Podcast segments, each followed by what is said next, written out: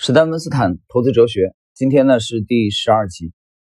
第十二集呢，我们主要呢围绕卖出啊来讲，呃，卖出的几个戒律，在温斯坦的体系当中，我们首先看第一点，不要将税啊纳税作为卖出决策的依据，以税作为卖出决策的基础是典型的捡了芝麻丢西瓜。投资者经常决定啊不要卖出某个股票的原因是，如果卖出了啊，他们就要缴纳。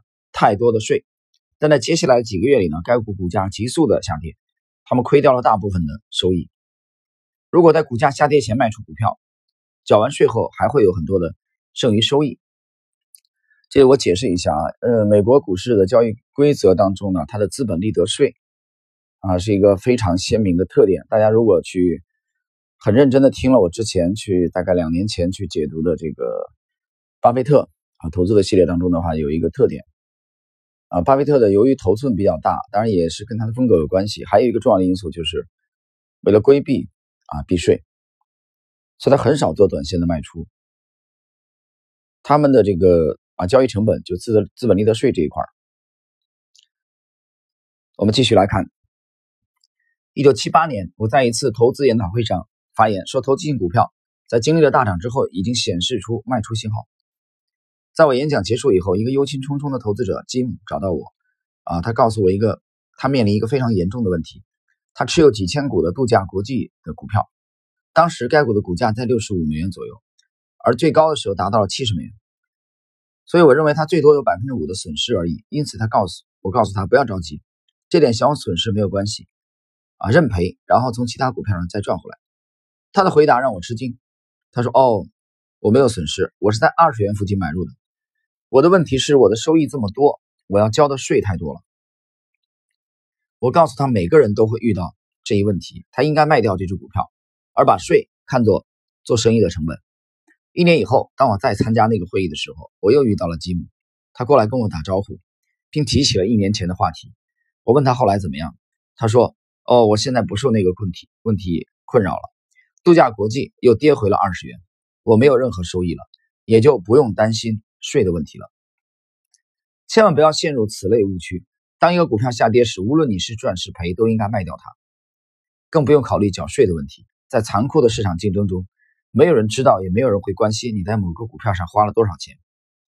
你必须学会客观冷静的处理问题。这个案例啊，温斯坦的这个卖出戒律的第一条，我都觉得，如果不是他写在这个书中啊。写在著作当中举这个案例的话，我都觉得这个案例在生活中真的存在吗？有这么蠢的人吗？呃，仔细想了想啊，还真是有。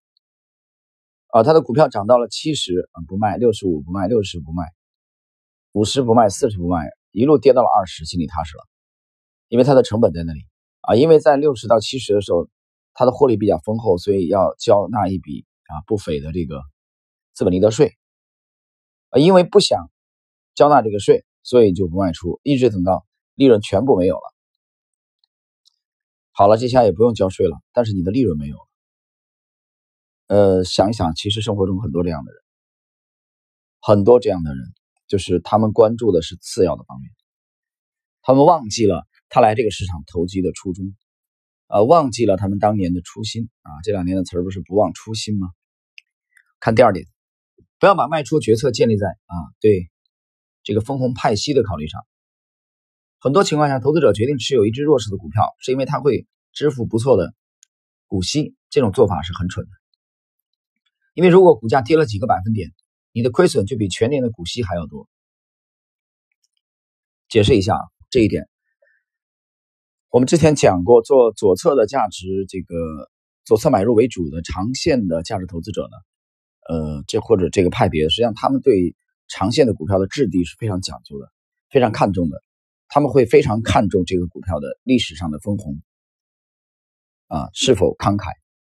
我举个例子啊，比如说伊利股份，比如说云南白药，比如说片仔癀啊，比如说这个贵州茅台啊，像中国的一些蓝筹的股票啊，比如说这个啊双汇啊做火腿肠的漯河的这个股票。那么长线的价值投资者，他们对他历年的这种分红啊，是非常非常看重的。但是你不要忘了，这种分红再丰厚，它面临的一个问题，如果股价啊短期的这个跌幅过大的话，或者说这个股价啊已经进入了下降趋势的话，这个公司给你分再多的红都没有意义，都很难去对冲掉股价下跌导致你账户的亏损。听清楚了吗？所以，史丹文斯坦他是一个趋势投资者，他是一个趋势投资的风格，所以他是打死都不能理解，为了所谓的分红啊派息，而不顾眼前股价大幅度下跌、即将走弱，甚至中期、长期继续下跌的这种事实。这又是一个本末倒置的愚蠢的案例，跟第一个啊有相似之处。看第三。不要因为市盈率低就持有某只股票，常常有这个情况，你的股票价格已经见顶了，但市盈率看起来这时候并不高，之后股价开始下跌，几个月以后，公司公布了令人失望的每股收益，这种市盈率不再是很低的了，但此时卖出你已经无法获利。市盈率的问题啊，我们之前在讲威廉奥尼尔投资标签啊，介绍威廉奥尼尔，呃，包括戴维瑞恩的时候，我们有过重点的讲解，有许许多多的投资者。啊，我称为是半吊子基本这个分析的投资者，错误的以为市盈率低就给他带来足够的安全性。我可以告诉你，有相当一批的蓝筹的白马股，在股价大幅度上升以后，他们会有靓丽的报表推出来的过程中的时候，随着股价的上升，它的市盈率反而会下下降。你相信吗？你不相信，我相信。具体的案例我这里不再。啊，去讲你自己去找，在股价启动的时候，市盈率并不是很很低，甚至说比较高。为什么？因为它的业绩还没有明朗。这个时候我讲那种情况，就是股价跑在了公司业绩的前面，实际上是有先先决的资金意识到了这一点，进场啊建仓，然后拉抬股股价。但股价上升到了一个高度以后，公司的相关报表会不断的出来。这个时候，它的市盈率自然就降低了，但是股价已经很高。那么，很多从这个阶段性涨幅非常大的位置开始下跌的初期的时候，投资者误以为它的市盈率低，所以我就应该继续持有。所以这是第三个啊愚蠢的这个卖出的误区啊。第四，不要因为市盈率高就卖掉某个股票。这个。问题，威廉奥尼尔他是有过非常深刻的认识啊，他不断的告诫投资者，告诫后人，市盈率高并不是卖掉股票，并不是做空股票的依据。有人说，那怎么我怎么听你说起来，好像市盈率这玩意儿没多大用处？呃，站在趋势投资的角度，市盈率这个指标，我觉得是比较扯淡，没什么用处。有人说你这样说太狂了，呃，没关系。你去研究一下这个格雷厄姆的原教旨主义的价值投资派啊，那市盈率其实对他们来说是比较重要的。但是关于这个市盈率的问题，实际上是有分歧啊。我讲了，连戴维任和威廉奥尼尔两师徒之间都会有分歧啊。戴维任认为这个市盈率还是不应该太高啊，奥尼尔那边就认为市盈率这玩意儿其实是一个比较扯的。但是作为大师嘛，讲话不能像我们那么俗，大师呢就要含蓄一点。但是你从奥尼尔的这个。言谈举止啊，他的文笔啊，他的著作当中，你可以很清晰的看到他对市盈率的态度。那第一，不管市盈率多高，我们不要轻易去做空它；第二，不要因为市盈率有多低，我们就要去买进它。啊，那你这么一想，要么就是常态的市盈率，那就不用讲了，那就三种情况：要么常态，要么过高，要么过低。所以我才刚才推出了个人的那个感想啊，市盈率这块这个指标是不是有些扯淡？有什么意义吗？我可以告诉你，对趋势投资而言，它基本上就没什么意义。我从来就不看市盈率，没有意义。有那点时间我去看市盈率，我不如把图表看清楚。第四啊，你注意我加的有定语，有前提条件，就是趋势投资啊，这是一个大的前提。我没有说市盈率在价值投资上没有用。好，第五，不要在困境之下向下。买入摊薄成本，什么叫困境之下？就股价已经开始走弱了啊，中期已经开始下下降、下跌了。也就是向下摊平。这一点不单是这个史丹温斯坦，你看威廉奥尼尔，去看 David Ryan，啊，去看尼古拉斯达瓦斯，啊，你包括去看蔡志勇，我想都是这样，他们都会这么干，他们都会这么提倡。为什么？因为他们都是趋势投资者，或者说是以趋势投资为主，他们坚决的不会向下去摊平。听明白了吗？这是第五点。第六，不要因为股市整体走牛就拒绝卖出股票。这个也就是你认为牛市啊进入牛市以后，那么很多人就被冲昏了头脑啊，手里在还是拿着那样的弱势股，不愿意去卖出。不愿意去换股。第七，不要等到反弹再卖出。它指的这个这一点啊，其实讲的比较简单，我解释一下，其实是这个股票的中期已经走弱了，或者有走弱迹象。再举个例子，就按史丹芬斯坦个人的体系，他体系当中有一个非常重要的指标，就是三十周的移动平均线。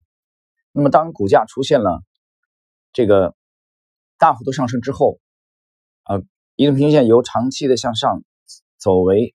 这个转为走平，这是第一。第二呢，股价跌破移动平均线，啊，或者第三，移动平均线从走平开始略微开始下降，这种情况下又跌破移动平均线，那你应该坚定的卖出，而不是像某些人认为的说，我等它反弹再卖出，啊，我现在卖出可能会亏了五个点，亏了四个点，甚至亏了七个点、十个点，因为这个时候股价中期下降的概率已经很大了。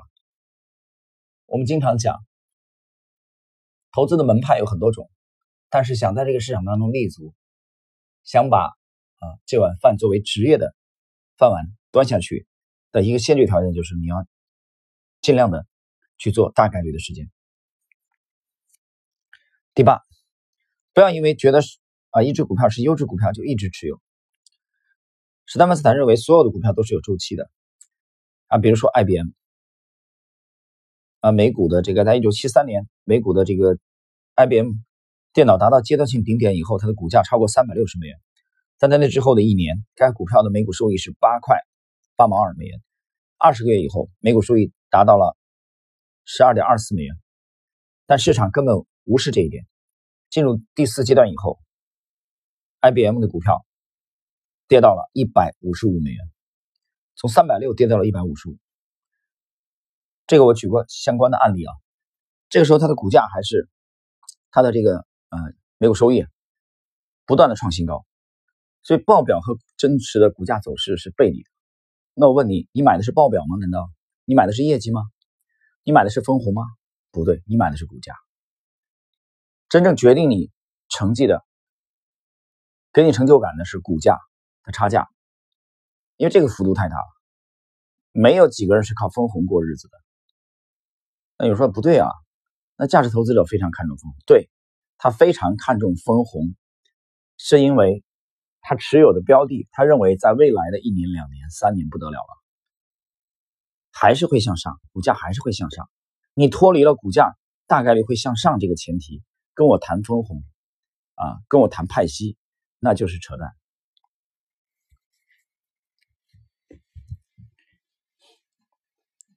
好，那么今天的这部分时间呢？跟大家交流了一下，呃，卖出的几个戒律啊，在温斯坦的这个体系当中啊，他强调的其实也就是投资者经常犯的错误。这一点呢，我们在之前的维莱奥尼尔投资标签当中啊，我曾经有一集专门介绍的维莱奥尼尔的这个投资者常犯的二十一条错误，大家可以比对一下啊，跟温斯坦的这个这几条去比对一下，呃，在大的风格啊趋同类似的情况下。两位大师的论述可能稍有差别，但是这些都是在实战当中啊总结出来的清规戒律。我觉得作为个人投资者，尤其是业余投资者，更应该花很多的精力去研究啊，并且去实践当中要注意啊，避免规避这些错误。好了，呃，今天的这一集这个卖出戒律的内容啊，就到这里。